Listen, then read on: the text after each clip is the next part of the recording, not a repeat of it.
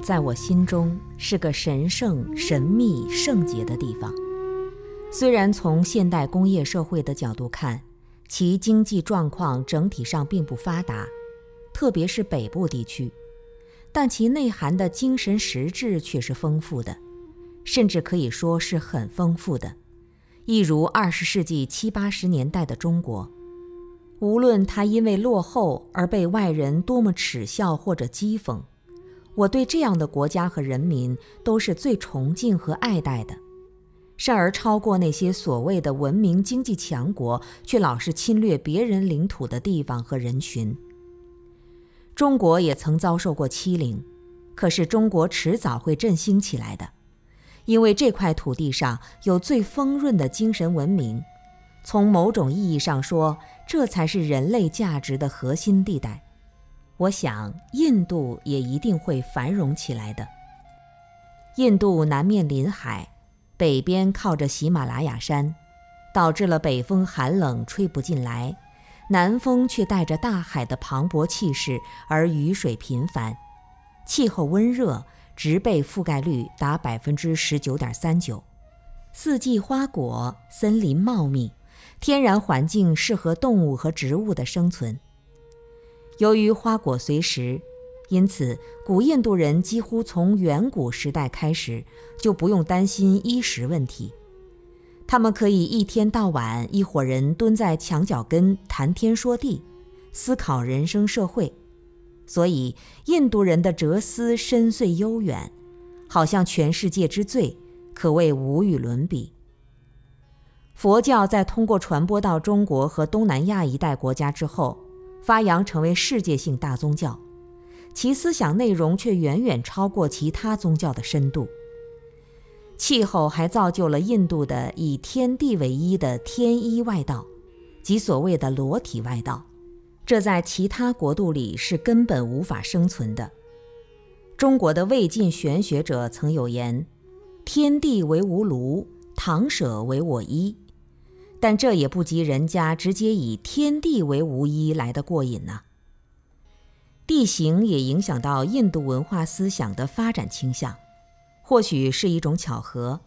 整个印度领土呈现三角形，延伸到印度洋中间，就像一只硕大的牛乳，雪山在背后为依靠，更似一只大白牛的乳房。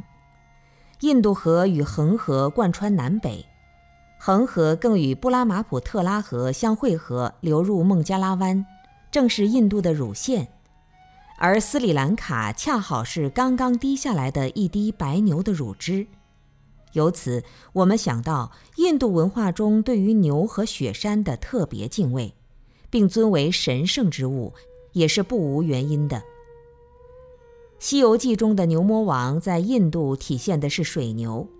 尤其颜色是灰暗色，代表了暴风雨来临带来灾难的颜色，所以被誉为魔的化身；而大白牛则是清净高广屏障的雪山之鲜白颜色，所以被尊为天神的化身。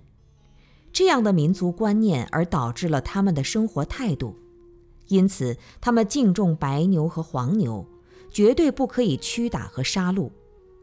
但对于水牛又是可以杀的，只有公水牛是被杀的对象，因为不具备繁衍生命的表象，也没有力大无比、难以克服的象征着暴风雨灾害的灰暗色。另外，将印度整个地图上下倒过来看，活生生一位老僧打坐入定的模样。恒河与印度河也正是贯穿周身的集中点前后出口处。恒河在前，印度河在后，透过太平洋把头抬起来，那就是斯里兰卡。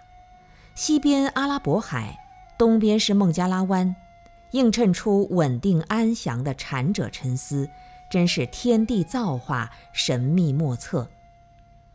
一位入定的佛的像，只是在太空时代被太空人用卫星照相的眼睛才能目睹。却反映出印度数千年来的文化思想特质，冥思深邃。印度思想是全世界最深入的思想，可是印度人的好静习惯也是千古不变的规律。生活充分的知足，工作中习性的懒，宁静而丰满的美人，稳重而自得的统治，无一不体现在这个佛像身上。如果说这是胡乱猜测的瞎想，那么我们从中国地形图上也看到了中国的文化特质，就不觉得奇怪了。中国地形像只报晓的公鸡，中国的长城和长江的一撇一捺像个人字，所以中国人早起晚归、勤劳勇敢。中国的孔孟儒家学说就是以人为本，而印度人的恬静深远、慎思哲变，导致了印度人的一觉为本。佛教传入中国后，深刻地影响了中国文化。几千年来，以人为本、追求悟性八字就成为中国的文明特质，这不得不说是一种因缘的巧合。